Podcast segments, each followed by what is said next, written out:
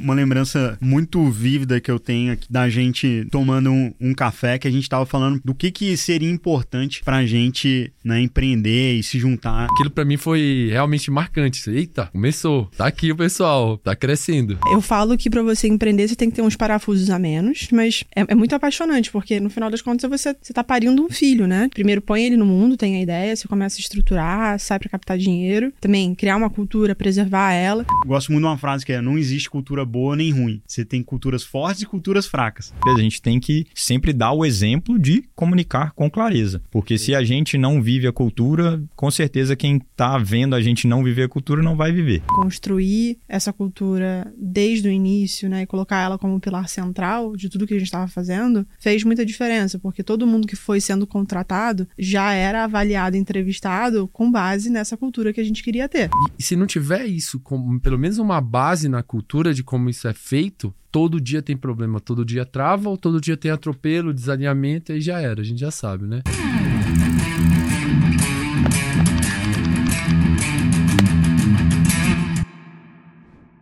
Fala pessoal, tudo bem?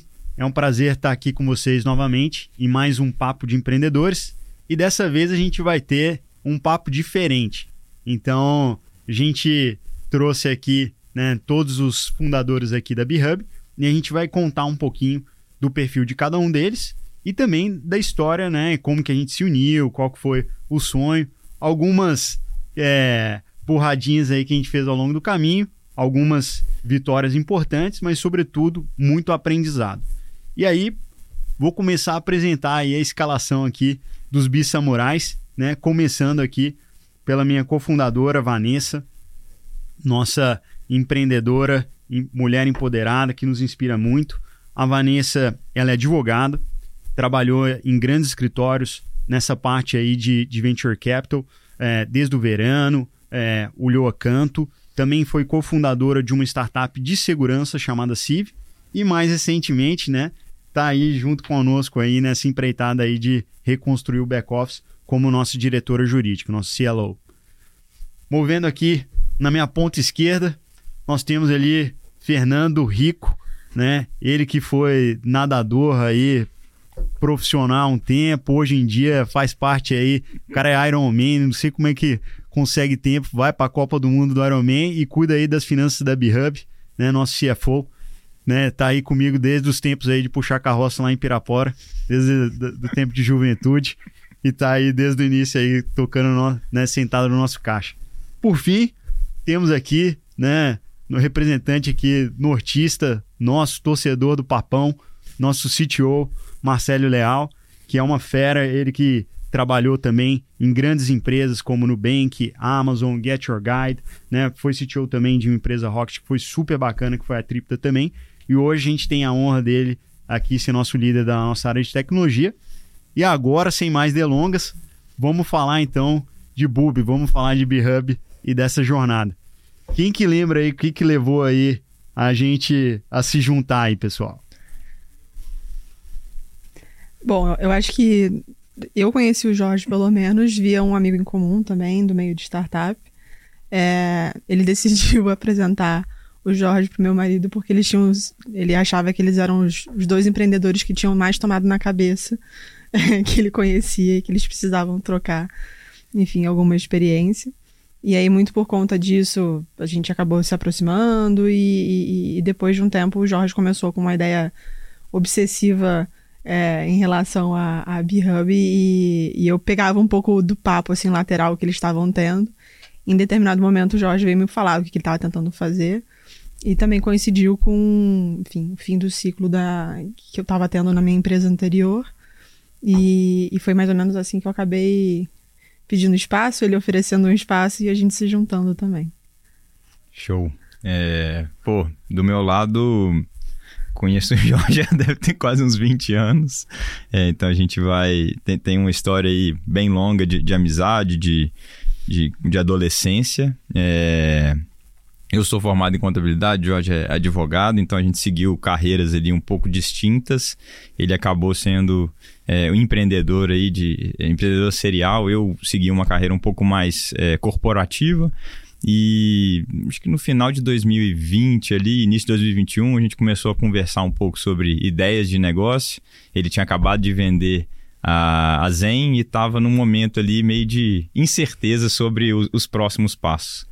É, e a gente trocando ideia, na época eu morava fora, a gente teve alguns calls é, para discutir é, ideias e começamos a construir algumas coisas do que seria a B-Hub no futuro. E no momento ele trabalhava no Rap, eu trabalhava na Adin e até que chegou um momento que a gente decidiu largar tudo e entrar de cabeça nesse, nesse sonho aí que é a B-Hub. Nessa água gelada, né? Não Exatamente, tinha nada, né? O é. mato era alto. Isso, e para mim, assim, acho que é, eu não, não tinha né, uma veia empreendedora, eu, eu sempre trabalhei para outras empresas, é, sempre tive vontade de começar alguma coisa, mas acho que eu sempre tive um pouco de receio, de medo, e o fato de inicialmente ter uma pessoa que já tinha vivido isso, um amigo trabalhando junto, acho que me ajudou bastante na, na, nesse início e, logicamente, depois com a entrada de, de Vanessa e Marcelo, acho que só fortaleceu, porque a gente tem muitas, muitas qualidades que se complementam ali no fim do dia. É isso aí, Nandinho. E você, Marcelo, você vai contar toda a história do namoro aí? Ih. Oito anos aí de paquera, velho. Como é que é? Cara, eu lembro que foi em 2016 que a gente se conheceu. Acho que tava, tava iniciando ali a Biva, tinha botado já no ar, tinha o time. É, e a gente se conheceu lá, eu lembro, do, eu lembro de um Professor que jantar. não apresentou, velho. Professor. É, o professor, grande Bruno. É, o professor apresentou e aí a gente, eu lembro de um jantar que a gente foi trocar uma ideia com o time de tecnologia. Foi, pô, muito bacana. Até hoje sou grato ali, um italiano que eu não paguei o jantar. e aquela dívida ficou na minha cabeça, né? Mas não, a gente não deu certo lá durante, naquele momento da Biva. Mas a gente acabou por algumas coincidências aí, eu acho que até mantendo um contato. E aí eu lembro da Zen, que era tipo um quarteirão de casa, e a gente trocava. Pô, e aí, como é que tá? Pô, tá enrolado aqui, pá. E aí a gente tava na. Eu tava na Amazon naquela época e eu tinha algumas janelas, assim. Óbvio que desde quando eu vim para São Paulo, ali em 2012, eu sempre é, gostei de trabalhar em early stage e sempre eu falei assim, em algum momento eu queria ter alguma coisa, começar alguma coisa mais cedo possível, né? É, e aí na- nessas janelas deu certinho a gente trocar uma ideia e tá na janela de curtindo a Amazon, mas falei, cara, é isso que eu quero pra minha vida. Então a decisão foi mais alinhada com isso. E, pô, depois eu lembro de um call que eu tive com a Van, depois tive com o Nandim. E aí, pô, eu falei, cara, é... Pô, tá todos os cheques, tem mais cheques aqui nas condições que eu acho que deveria ser ideais pra empreender e no final não tem isso. Tipo, no final tu vai olhar e vai fazer uma, tomar uma decisão. Falei, cara, é agora. Vamos lá. E, pô, super feliz de estar aqui hoje. Boa, Marcelão. Foi bom você lembrar desse ponto, porque, cara, eu- eu- uma, uma lembrança muito vívida que eu tenho aqui é da gente, nós quatro, tomando um, um café que a gente tava falando, pô, do que que seria importante pra gente né, empreender e se juntar né, numa empresa. Pô, teve gente que falou, cara, é, pô, quero trabalhar com pessoas muito boas, incríveis, né? A gente tem um valor que é juntos dos bons nós somos melhores, né? Criamos esse valor, pô, a gente falou, pô, queremos né, ser o braço direito do empreendedor, o propósito para mim fala muito forte, que é o empreendedor centrismo da nossa cultura. E a partir daí a gente foi criando esse amálgama aí, né, que gerou a cultura que a gente chama né, dos, dos bis-samurais aqui na B-Hub, que para quem não sabe, né, samurai em japonês é aquele que serve. E samurai sempre serve com excelência. Então, é, para mim, uma lembrança muito vívida, assim, é, de- desse bate-papo nosso. E aí, queria aproveitar também e falar, pô, o que, que foi essa lembrança, assim, de, pô, que foi essa virada de chave para vocês? Um momento marcante, sei lá. Eu lembro, eu lembro do- da primeira vez que a gente se reuniu no escritório, que era um andar aqui de baixo, num canto. Juntou todo mundo, porque tava meio remoto. A time tech fica meio remoto, já fica remoto. Não, e era pós-pandemia, 2021. Isso. Pós- tava meio na. É. É. E aí juntou, e aí tipo assim, a galera, tu, tu sabia de algumas pessoas que tu vi- já tinha visto, mas assim, não conhecia todo mundo, nunca tinha, todo mundo tá no mesmo lugar, é, e a gente trouxe gente de, outros, de outras cidades, a gente veio de avião, tem gente que veio de ônibus, chegou atrasado, e, pô, e aquele negócio ali inicial, e aí cada área fez uma apresentação. É, e aí eu lembro desse dia, lembro que assim, eu, pô, a gente tava lá no começo com o Nelson, com o Stanley e tal, Dan, todo mundo apresentando o cortinho ali, é, aquilo para mim foi realmente marcante. Eita, começou. Tá aqui o pessoal, tá crescendo. É isso. Aquilo eu acho que foi um momento. Não, foi- acho que isso é uma, uma ótima lembrança mesmo, porque nessa época eu ainda estava morando fora, então eu também não tinha visto nenhum de vocês. É, isso coincidiu ali, acho que foi início de setembro, se eu não me engano, foi quando a gente Foi. lançou o, o escritório, abriu A o inauguração da escritório. Behouse, Exatamente, sim. que eu vim para uma viagem de dois dias para ficar aqui com vocês e foi super bacana, acho que realmente conhecer todo mundo pessoalmente e acho que aquilo para mim foi uma, uma virada de chave é, para eu até acelerar a minha mudança de volta, assim, para vir para cá e estar mais próximo, porque realmente eu vi que estava tomando já uma proporção muito maior do que eu imaginava e eu queria estar aqui com, com o time para participar das coisas. Isso aí. Setembro foi um mês marcante, porque a gente lançou a sede, a gente fechou o nosso pre-seed de 24 milhões é, com Valor Monax e a gente emitiu nossa primeira fatura. Então É foi, foi bem importante. Foi um marco super importante mesmo, isso aí. Boa. Acho Você. Pra mim, eu acho que a virada de chave maior foi quando teve o primeiro offsite, né? No final do ano, porque a gente também já tava nos finalmente do, do Series A, né? Logo depois de. alguns meses depois do, do, do, do pre-seed, né? Que o Jorge mencionou agora. Mas, é, enfim, vendo né, a maturidade de, em termos de discussão, também o tamanho do time, depois a gente fez, né? é, depois do offsite, a gente reuniu o pessoal e já era é, uma quantidade significativa de pessoas, né? E, e, e como as coisas estavam andando rápido e a empolgação, acho que a motivação de todo mundo de fazer aquilo dar certo foi uma coisa que, que me deixou arrepiado. Eu lembro de, de, de refletir. Quando você tá no momento, você para e, e começa a olhar ao seu redor, né? Então, para mim, o... a inauguração foi muito bacana, porque eu acho que foi a primeira vez que a gente botou na mesma sala todo mundo. Mas me impactou mais essa parte do offsite no, no final do ano. Acho que foi em novembro, dezembro. Foi, foi super massa. A gente, pô, encheu até um, um ônibus de gente, levou pra lá, fez um churrasco com a turma. Foi, foi demais mesmo. E, e eu acho que esse, esse offsite, ele meio que é também marcante em termos de quanto o time era entrosado. Ou, Sim. naquela época já. E eu lembro, assim, de, de gente chegar comigo e falar assim, pô, já trabalhei em vários lugares, mas eu nunca tinha visto essa cola tão rápida. Porque foi muito rápido. Assim, se a gente for olhar o tamanho do time de setembro pro tamanho do time de dezembro, tipo, que a gente levou pra lá, é tipo três vezes Real. por aí, surreal. Cresceu muito. E, e, assim, muito rápido, todo mundo ali colado e entrosado e conversando. Pô, sensacional ali. Foi massa mesmo, foi massa mesmo. Tem até a foto aqui na, na B-House, a gente tem a foto com muito carinho dessa época. O Vanessa arrumou aí um lugar aí, baita estrutura aí, foi bacana, foi muito bom. Van, deixa eu te fazer uma pergunta. Você tem um, um perfil bem, bem interessante, né? Porque você vem da área jurídica, né? Que é talvez uma área um pouco mais conservadora. E você também foi cofundadora de uma startup da parte de segurança, né? E ao mesmo tempo, poxa, você está empreendedora de segunda viagem, né? Com todo o risco, com toda a dinâmica também feminina que, né? Tem um contexto, tem... é, é, você tem que conciliar várias coisas. Então, queria te perguntar como é que é isso para você, esses mundos diferentes, como é que é essa combinação de coisas para você.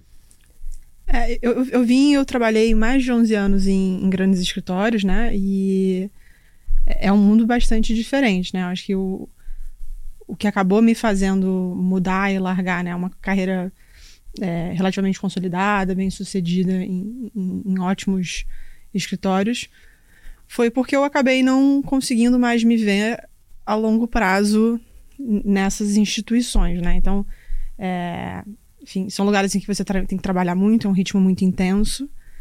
E, e assim, se não fizer sentido a cenourinha ali na frente, você tá perdendo tempo e saúde, né, na sua vida. Então, foi um processo demorado para eu entender isso, né? Porque foi um investimento de tempo, esforço, dinheiro, enfim, de muitos anos.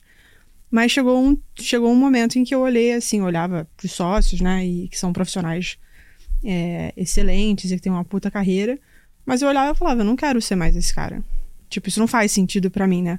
O preço da minha carreira, não só de dinheiro, né? Tipo, de tudo, né? De saúde, de qualidade de vida, de enfim, acreditar no que eu estava fazendo, do jeito que eu estava fazendo, não fazia mais sentido. E aí é claro que, enfim, eu já trabalhava com, com venture capital, então eu tinha esse contato muito próximo com, com empreendedores, enfim, os clientes, né? Você via muita gente vindo de, é, enfim, McKinsey, né? Com empregos super bacanas, bem-sucedidos, e as pessoas simplesmente também jogando tudo pro alto para poder empreender, criar algum tipo de disrupção. E, e, como aquilo ali tinha um apelo grande, né? Todo mundo era apaixonado. Você falava com essas pessoas e você sempre via o, o brilho no olho, né? E é claro que eles estavam matando 20 leões por dia, mas no final do dia ele chegava e falava com você com a maior empolgação do mundo. E aí, em determinado momento, eu falei: putz, é, alguém está fazendo alguma coisa errada e não parece que são eles que estão fazendo isso. E aí eu comecei a refletir. Também tem um exemplo dentro de casa: o meu marido é empreendedor desde sempre, né? E, e aí, enfim, acabei pedindo demissão em, no mês de 2019 para meio explorar possibilidades, no final das contas. E, assim, claro que eu tava com puta medo. tipo, não sabia nem o que eu ia fazer. Mas eu acho que quando você tem coragem de, de abrir uma porta, né? Tipo, de fechar uma porta, Deus acaba te, de alguma forma, te recompensando abrindo uma outra janela. E aí as coisas foram simplesmente acontecendo. Essa questão de abrir empresa, né? Empreender eu acho que de fato, né, é, são muitas incertezas e muitas variáveis que você não controla. A verdade é essa. A chance do negócio dar errado é muito maior do que ela dar certo. Né? Assim, é infinitamente maior. E, e por mais que a gente, enfim, conheça, né, esteja inserido dentro de, um, de, um, de uma bolha, né, de, de várias pessoas empreendedores que deram certo, você tem que ter isso em consideração e isso dá medo, a verdade é essa. Então, eu tive a sorte de também um, ter um planejamento, né, familiar que me permitisse, enfim, fazer essa aposta. Mas, assim, é um caminho meio que sem volta, sabe? Tipo, é, eu falo que para você empreender, você tem que ter uns parafusos a menos. No caso da minha casa, gente, os dois empreendedores, claramente é pior ainda, porque você tá jogando os ovos em, em, em duas, enfim, bacias diferentes, mas é, é, é muito apaixonante, porque no final das contas você você tá parindo um filho, né? Tipo, você primeiro põe ele no mundo, tem a ideia, você começa a estruturar, sai para captar dinheiro, é, mas depois você tem que criar processos, né? Você tem que construir um time, você tem que, é, enfim, também criar uma cultura, preservar ela. E aí é como, tipo, você vai vendo a criança começando a engatinhar, ela começando a andar, tem que olhar com cuidado, porque se você vira pro lado, ela enfia a cabeça na parede. Então, assim, é muito braçal, mas pro outro lado também é muito recompensante, porque você fala, putz, eu tô fazendo as coisas do jeito que eu acredito, né? Tipo, do jeito que eu não podia fazer no lugar que eu tava antes, porque eu era subordinada ou porque a empresa era de outra pessoa. Mas, putz, dessa vez agora eu posso fazer do jeito que eu acredito. E aí também tem outros desafios, porque depois que você cria empresa, ela também ganha uma, uma vida própria, que é independente do que você tinha na cabeça. É claro que você vai tentando, né, direcionar para um lado ou para o outro, mas você vai, enfim, várias coisas vão acontecendo, a empresa vai ganhando vida própria. O importante também é que você escolha muito bem as pessoas que você está trazendo junto com você nessa jornada para garantir que aquilo ali vai se perpetuando ao longo do tempo. Então, assim, é difícil, mas eu não me vejo fazendo nada além disso. Muito bom, muito bom. Bom, Marcelo, você também, cara, passou por empresas assim, que são um modelo de inspiração para muita gente, sobretudo para empreendedores de tecnologia, né? Uma Amazon da vida, pô, Nubank, que é o maior case de empreendedorismo, né? É, da América Latina, talvez de, de todos os, os tempos, ou, ou, ali comparável, talvez, com o Mercado Livre, que também é uma baita empresa. É, e assim, putz, o que, que você trouxe de aprendizado e também como é que você vê o nosso desafio hoje na BeHub? Pô, e também, assim, cara, tirando um negócio do zero, o aspecto técnico, né? Conta um pouquinho pra gente dessa dicotomia aí. Tá. É, definitivamente, eu acho que o Nubank, né, trazer um pouco, ele é um negócio que é tão, tão especial como um case de sucesso, porque acaba um pouco com aquela lógica de que a gente não tem tecnologia no Brasil. Assim, é, é, é, incrível, de verdade. É, tecnicamente, eu acho que o que foi concebido ali, toda a lógica, é um negócio incrível, né? Então, acho que do Nubank, toda essa... Desde, desde o começo, eu acho que tinha uma estratégia, ou tinha uma, um, um, uma, um direcionamento que levou para mim, lá, sendo técnico, olhar o que foi feito em dados e engenharia é realmente teoria. É impressionante, né? Então, acho que isso é um pouco do, do que a gente tenta fazer aqui. Por exemplo, facilitar a vida dos engenheiros. Isso é uma das coisas que, naturalmente, a gente, engenharia, tenta fazer, porque a gente já viu isso, ou quanto isso é importante quando a gente cresce rápido numa startup. A Amazon, em contrapartida, para mim, o, o, mais legal lá é, são os princípios culturais. Aquilo é, é surreal porque é aplicado todo dia. Então, normalmente, tu vai numa empresa, pode ir empresas com cultura fortíssima, mas é muito difícil estar tá aplicado. É muito difícil, por exemplo, você carteirar um princípio cultural como é feito na Amazon. Então, como, quando tu vê isso no impacto do dia a dia, e tu vê umas outras coisas, por exemplo, é, o uso de mecanismos, é, que a gente não deve considerar só as boas intenções das pessoas, etc. Você vê isso aplicado, é realmente algo que, no meu caso, e aí é, copiando um pouco o Alex Safiro, que era o, o country manager aqui do, do Brasil, é, mudou minha vida. Mudou como é que eu ajo com outras pessoas. É, entender um pouco assim, ah, eu estava esperando uma boa intenção ali, ou eu não, não criei um mecanismo com essa pessoa, etc. Né? Eu acho que isso é, é muito legal. Só que aí trazendo um pouco para a B-Hub, eu acho que um outro lado que não só eu como time de engenharia, eu acho que traz uma experiência legal, é que muitas vezes numa empresa grande você tem pouca autonomia. Então tu tem um monte de teoria nova, um monte de coisas que você quer aplicar e você não consegue. É, é um trade-off, né? É, você tem um monte de regras que você não pode fazer. É, é passar por, por exemplo, o Trip, da onde falou da Rocket ali, é, Kedu, Fundação Lema e outras startups menores ou empresas onde a gente teve mais autonomia, e quando eu falo a gente é porque eu e outras pessoas aqui trabalhamos juntos em outras empresas, também fez com que a gente aplicasse coisas que nem nessas empresas a gente conseguia aplicar. Então, um exemplo é, é como a gente rodava o carro no Kedu, é tipo, cara, é, sens é eu vejo tá sensacional. Dificilmente a gente conseguiria aplicar isso em outro lugar. Por quê? Porque tinha autonomia, era menor, era mais ágil e etc. Então, foi muito legal passar por essas empresas grandes para ver assim, pô, o que que daqui é realmente especial e o que que não necessariamente a gente vai aplicar, mas tu sabe assim, isso é interessante. É, é, quanto empresas menores, hoje a gente aprende também tentando aplicar e vendo assim, opa, isso aqui não funciona tão, tão não é tão fácil aplicar não. É, então é uma combinação de coisas que eu diria assim, passando por empresas grandes e pequenas, é, que a gente vai aprendendo ali é, para tentar moldar, né? Em conjunto, num cenário novo, que é outra coisa. Pô, tem um monte de gente que trabalhou junto, a gente está aqui. É, pô, a gente vai repetir o que está lá? Não. No final a gente teve que se conhecer de novo, aprender a, a se relacionar para falar, beleza, agora a gente vai por aqui. Né? Excelente, Marcelão. E você, Fernando? Cara, pô, você tem pô, um currículo impecável, cara, para um executivo, pô, nível aí mundial. Pô, você, cara, contador, trabalhou BTG, Deloitte, KPMG, é, que é Ernest Young. Pô, tava lá como Head de Investor Relations, cara, na Adin, que é, pô, uma das maiores empresas de tecnologia do mundo, acho que é a maior da, da Europa. Bicho, na Holanda, Pô, país de primeiro mundo lá, tranquilo, pô, puta vibe. O que que te fez aí, cara, largar a mão de tudo? Como é que foi essa mudança aí pra você? Legal. É. Assim, eu acho que é, essas empresas que você comentou inicialmente é, são, logicamente, empresas com um selo muito forte.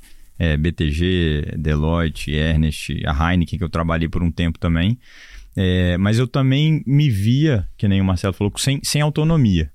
É, e isso muito motivou o movimento que eu fiz antes de vir para a VHub de ir para a Adyen. Como você falou, empresa de tecnologia para mim foi uma coisa nova e foi um pouco assustador no início. Eu me assustei com a, a velocidade que as coisas aconteciam e com a responsabilidade que as pessoas tinham, independentemente de cargo, de idade, de etc. Assim, as pessoas conseguiam ter algum impacto, mesmo com uma empresa que era listada, regulada por Banco Central e avaliada em mais de 60 bilhões de euros. E isso me chamou muita atenção. E, eu consigo fazer alguns paralelos com, com o que você falou, Marcelo. É, a questão de cultura lá foi uma coisa que chamou muito a minha atenção. É, e isso assim, é, ao ponto de, de até eu fazer, acho que o meu, meu projeto de conclusão do meu curso que eu fiz lá fora, focado em cultura, na cultura da ADIM, porque eu também vi alguns aspectos ali que eram efetivamente vividos por todos na empresa, e eu achava isso fascinante. É, e quando pintou essa oportunidade de pô, criar alguma coisa do zero, para mim, acho que foi, foi uma coisa que assim, fez muito sentido porque eu queria ver se eu conseguia realmente tirar alguma coisa do chão com a ajuda de, de outras pessoas brilhantes é, e aprender como que é navegar nesse, nesse mar de empreendedorismo. Então, acho que foi um pouco de... A semente foi plantada nos anos que eu trabalhei na Adin, porque apesar de ser uma empresa grande, ainda tinha muita... uma cultura de, de empreendedorismo interno ali, e os founders da empresa eram extremamente, é, assim, pessoas que eu admirava.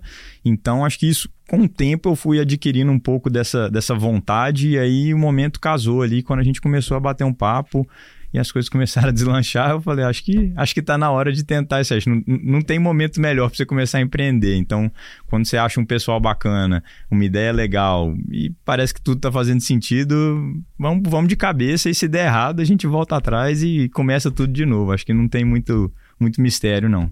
Boa. Bom, já que você trouxe esse ponto aí e a gente colocou em comum essa questão da, da importância da cultura, né? Assim, é, o que, que vocês acham que né, é o valor cultural ou a, a relevância da cultura né, para o que a gente está construindo aqui?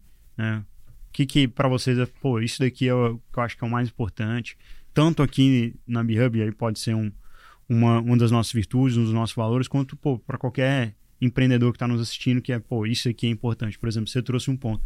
Eu, eu gosto muito de uma frase que é: não existe cultura boa nem ruim. Você tem culturas fortes e culturas fracas, né? Então, pô, é, é, um, é um ponto que me marca, né? Então, não, não sei. Queria que vocês trouxessem o que, que vocês acham que é, pô. Hum, o que, que vale a pena no que a gente fez, o que, que é uma boa dica aí para outros empreendedores também. Eu, eu, acho que a cultura é um pouco da espinha dorsal, né, da empresa, né? Assim, tudo parte dali. É, e a gente estava falando aqui antes de começar a gravar, é, o fato da gente ter tido uma preocupação muito grande em construir essa cultura desde o início, né, e colocar ela como pilar central de tudo que a gente estava fazendo, fez muita diferença, porque todo mundo que foi sendo contratado é, já era avaliado, entrevistado com base nessa cultura que a gente queria ter. E o que ajuda também é a perpetuar ela, né? No final das contas, quando a empresa vai crescendo, né, e, e você vai tendo várias outras dores de crescimento, se você não tem esses guardiões que estão super comprados desde o início com você, nesses mesmos valores e, e, e na cultura como um todo, cara, a chance disso desandar é altíssima, né? Tô com você, mano. Tem empreendedor que fala aí que você vai deixa a cultura se formar aí com ao longo dos anos e tal. Cara, acho que pode ser uma coisa muito errada quando você, né, você não tem uma direção inicial. completamente a favor de fazer isso desde o início.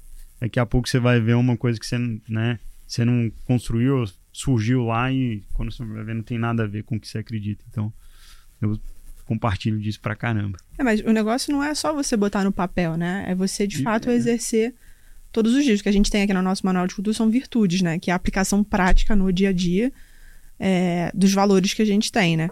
Você botar simplesmente no papel e fazer uma coisa completamente diferente, é, né? Tipo, pra é mostrar para inglês ver. e aí, isso também não adianta de, de nada, né? Então, isso eu acho que, é, inclusive, é uma das coisas das quais eu mais me orgulho, assim, no que a gente construiu até agora. É essa adesão à cultura e que como cada uma das pessoas que estão aqui é, são né, os defensores e os guardiões dessa cultura, é, pensando em quem vai indicar para trabalhar aqui, quem são as pessoas que a gente vai contratar, como se guiar também né, nas suas próprias ações quando ninguém está olhando. Então eu acho que é um trabalho constante, diário, né? Que você tem que realmente arregaçar as mangas e tomar decisões difíceis ao longo do caminho. Mas, assim, é a coisa mais importante, de fato, a espinha dorsal. É. Eu, eu concordo 100% com o que a Van falou e acho que um, pouco do último comentário é que eu, que eu que eu falei aqui é, é, tá muito linkado a isso e entrando um pouco mais no detalhe assim de do que a gente construiu de cultura e o que, que eu acho que faz sentido é, para mim eu acho que transparência na comunicação é uma coisa essencial.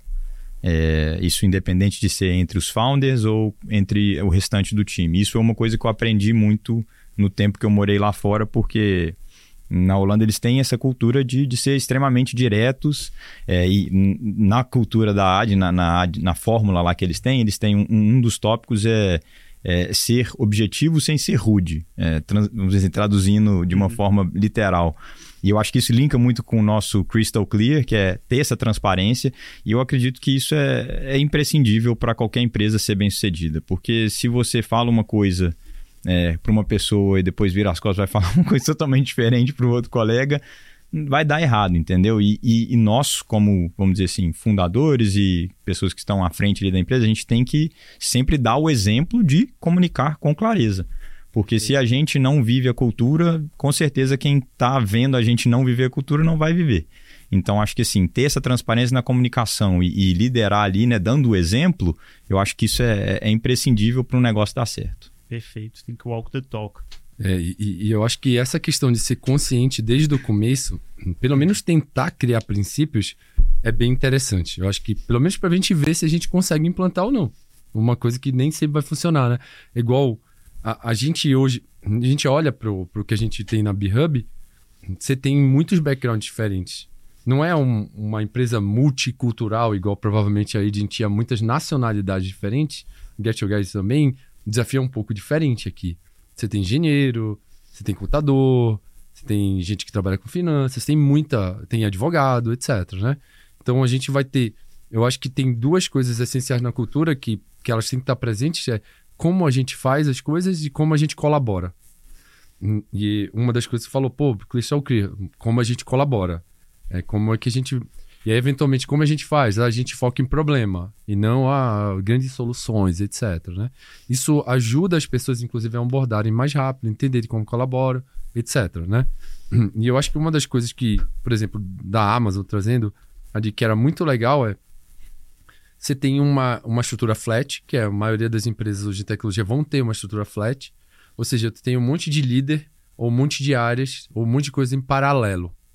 Por conta disso, tu tem muita interação entre pessoas que estão é, colaborando lateralmente. Não é um chefe pedindo para um departamento. Eu lembro muito bem do, do, amigo meu, Breno, falando. Ele avaliava alguém e falou assim: ó, esse cara não é muito forte da influência lateral. Eu falei, pô, interessante. E, e, essa influência lateral, ali é o que tem mais no dia a dia. Você vai ter que influenciar um outro cara, ó, oh, tô fazendo aqui, eu vou fazer esse produto, vou implantar na. E, e se não tiver isso, como, pelo menos uma base na cultura de como isso é feito, todo dia tem problema, todo dia trava, ou todo dia tem atropelo, desalinhamento, aí já era, a gente já sabe, né? As startups elas não morrem de fome, elas morrem afogadas de ideia, fazendo um monte de coisa e não saindo do nada. É isso aí. Bom, pessoal, agora caminhando para a parte final aqui do nosso bate-papo, a gente tem eh, um bate-bola aí, um jogo rápido. São perguntinhas ali bem rápidas ali para a gente pegar um, um pouquinho. É... Van, começando com você. Empreendedor ou empreendedora que te inspira? Ah, eu vou cair um pouco no clichê de escolher uma mulher, né? Mas a, a Cris Junqueira, do Nubank. Pô, ótima escolha. A Cris é realmente foda, pô, ficou fundadora do Nubank, assim, mãe, executiva incrível. Baita escolha. E você, Nadir? É, acho que eu já dei um pouco da, da dica também. O, um dos fundadores da, da Adyen, eu, eu sou assim, sou muito grato de ter participado, de ter trabalhado muito próximo dele por um tempo, o Peter, Peter que é uma pessoa, exatamente, é uma pessoa muito pé no chão mas ao mesmo tempo brilhante é... e é uma pessoa inspiradora mesmo. Acho que construiu, juntamente com outras pessoas, uma empresa muito boa. E, e é uma pessoa que sabia lidar com, com as adversidades do dia a dia e, e tratar o time de uma forma muito, muito bacana. Então. Massa demais. É, é, muito difícil, assim, é, é essa, essa pergunta, porque eu, eu iria chutar algum cara mais. É, algum amigo mais próximo e tal. Se fosse falar, assim, grande, mesmo realmente o Davi do Nubank é, é uma coisa incrível, assim. Ter, ter visto o que ele faz no dia a dia. É... foda, cara. E é um baita exemplo até de ser humano, né? O, uhum. o compromisso que ele e a esposa deles fiz, fizeram também de give back né? É, de doar a maior parte da fortuna deles também é um, é um baita exemplo, né? É incrível. Bem foda. É, né, é, tem tanta gente que. Beleza, eu vou ficar ali no. Tá. Justo, justo. Tô contigo. Livro favorito? Mas aí de business, né? Não sei. tá aberto. Pode falar tudo é viu, Marcelo? É. Você... Eu posso, posso, falar o meu, então? Eu, eu, gosto do, do Shoe Dog, do, do Phil Knight da Nike. Baita é livro. Que, é, é, que, é que, liga duas coisas que eu gosto, que é negócios e esportes. É, ele também foi contador, trabalhou em auditoria, então eu fico... Não, eu ia lendo as histórias e ficava super inspirado com, com que, com que desenrolou da Nike. Eu acho que é uma, é uma empresa legal que eu admiro pra caramba e é um livro fácil de ler porque coloca duas, é, duas paixões minhas ali muito, muito próximas. Isso aí, just do it. É. é. Eu acho que eu vou, eu vou escolher um romance. É, eu gosto muito do Salinger, então acho que não tem um específico, né? Mas acho que todos eles não são muitos, mas. Catcher in the Rye, é isso? Exatamente. Boa. Muito bom, apanhador no campo de centeio. Tá bom. Como, como o Jorge é, quebrou as regras, ele pode tudo. Então, vou escolher dois. Um é que me fez migrar para startups, então me fez pedir demissão e não aguentar mais onde eu estava. O nome é Founders at Work, da Jessica Livingston. Esposa do Paul Graham, da Y Combinator. Incrível, Exato. muito bom. E, e, me fez mudar, mas, pô, beleza, qual é o livro e tal? Capitã de Areia, Jorge Amado. Tipo, ah, ai, cara. Aí sim. É. Nunca decepciona. que onda, velho. Marcelão é cultura também, velho. Boa. Aí, na mesma linha, frase que inspira na vida ou no mundo de empreendedorismo? Essa é difícil, né? É. Se quiser, pode pular também. É, não, assim, eu posso dar um exemplo de até de uma coisa boba que caiu na, na assim, na, nas minhas indicações de coisas para assistir no YouTube, ali, coisa boba, mas o Michael Phelps, ele hoje em dia, depois que ele acabou a carreira dele, ele trabalha como speaker, ele fala para empresas, fala para em eventos, etc. E ele é um cara que, sim, é o maior atleta olímpico da história disparado.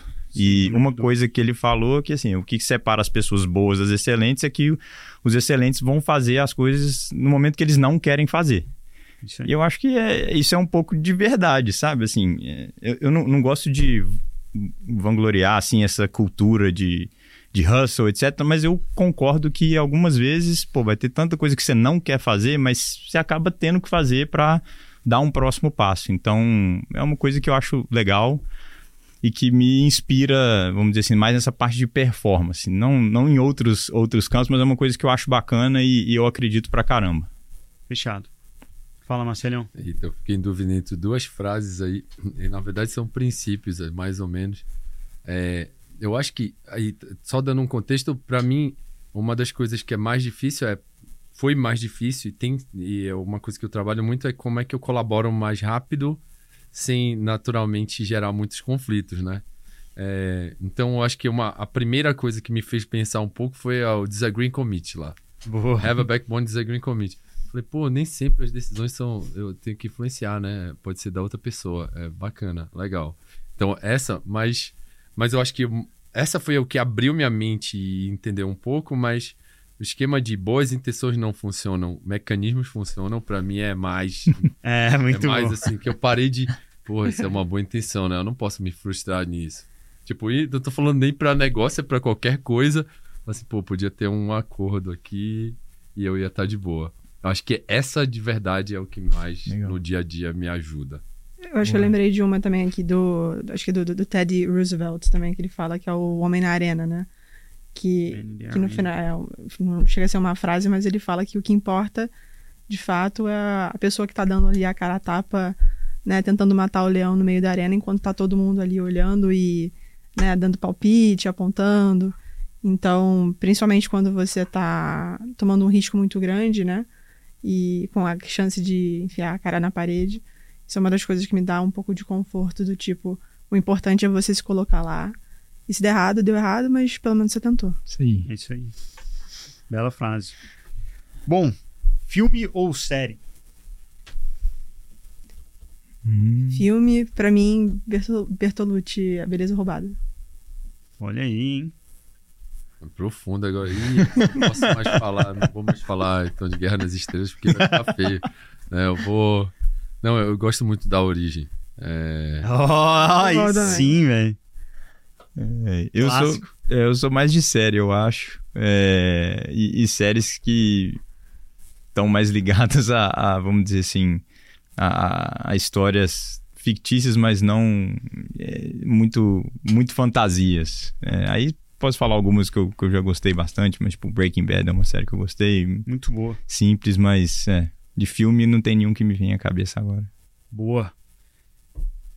Agora, pro finalzinho, então, maior acerto e maior bola fora da vida profissional até aqui. Hum.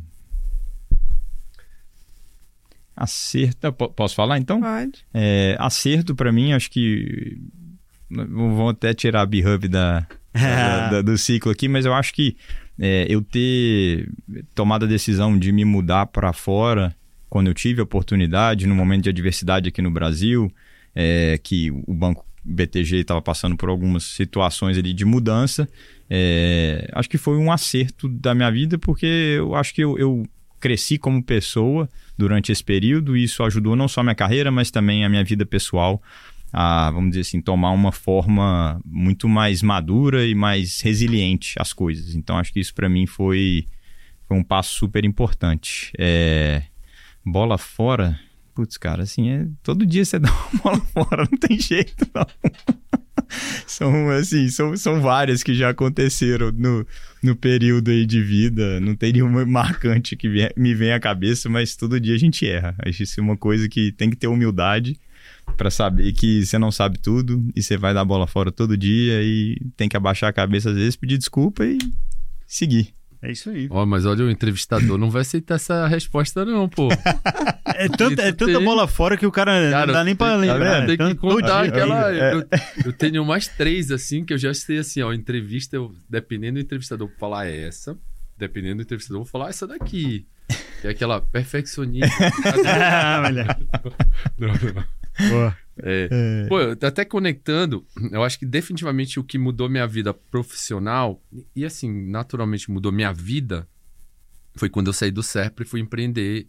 Fui, é, fui ser co-founder na Onci lá atrás, em 2008, eu acho.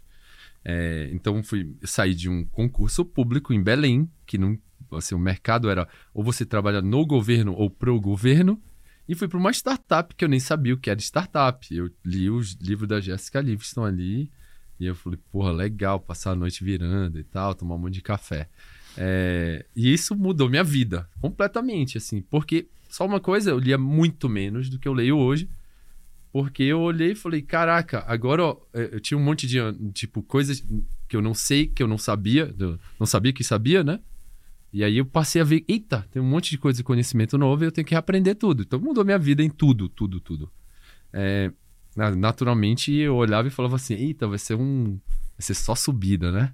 Eita, né? Quero falar como é que foi assim, as voltas da vida. É, então eu acho que foi o maior acerto. Tipo, eu estou muito feliz com essa decisão que eu tomei lá atrás. É, não, nem, nem perto do que eu achava que ia viver, eu vivi.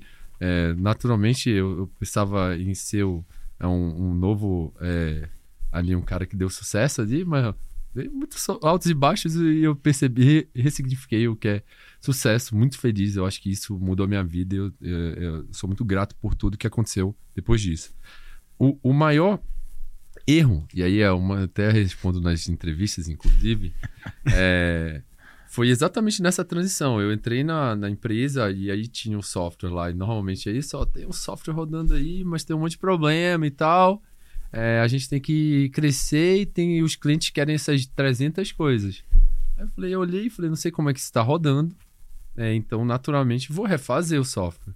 Foi o maior erro da minha vida. Eu não refaço software nunca mais na minha vida. Não interessa quem falar que tá, não tá caindo, tá uma merda, tá horrível. O cliente sabe que quer fazer 300 coisas. Não, não. Tipo, a gente não sabe, a gente só quer um pouquinho aqui a mais, a gente tem que entender o negócio, depois a gente refaz. Então, acho que esse foi o maior, meu maior erro. Eu passei seis meses refazendo o software. E no final a gente descobriu que naturalmente o cliente só queria mais um ajustezinho. Eu perdi seis meses numa startup que é muito tempo, etc. É, mas foi um aprendizado que eu levei para todo o resto que eu fiz. Muito bom, Marcelão, muito bom. E você, doutora Van? Eu acho que a melhor escolha foi ter saído, ter pedido demissão de escritório de advocacia. É, enfim, que abriu um 20 mil portas, assim, e começado a empreender. Mudou minha vida em. Mudou, assim, acho que a, a lente por meio do qual eu vejo a vida mudou completamente, né? E quando você consegue tirar uma coisa do chão e transformar em alguma coisa nessa proporção, você fala, putz, eu consigo fazer muita coisa, né? Isso dá uma paz de espírito que você fala. Não sei como é que vai ser o dia de amanhã, não sei qual vai ser o problema que vai aparecer. Tem momentos em que você tá na vala profunda, mas você fala, algum jeito eu vou dar. Então isso é uma é uma coisa, uma segurança que você vai desenvolvendo, é, enfim, por meio de resiliência, essa coisa toda, que é muito importante para qualquer área da sua vida de uma maneira geral. E maior furada, né? Eu acho que eu insisti um pouco demais dentro de escritório quando eu já sabia que aquilo ali não era mais para mim. Mas também tem, sim, tem o seu valor, né? Tipo, nada é totalmente ruim nem totalmente bom, você vai aprendendo bastante e levando esse aprendizado pro, enfim, para as outras experiências da sua vida. É isso aí. Pra gente. Só, só uma coisa que eu acho que é, é comum mesmo. É, é, assim, a gente às vezes não percebe que a gente tá insistindo muito, né?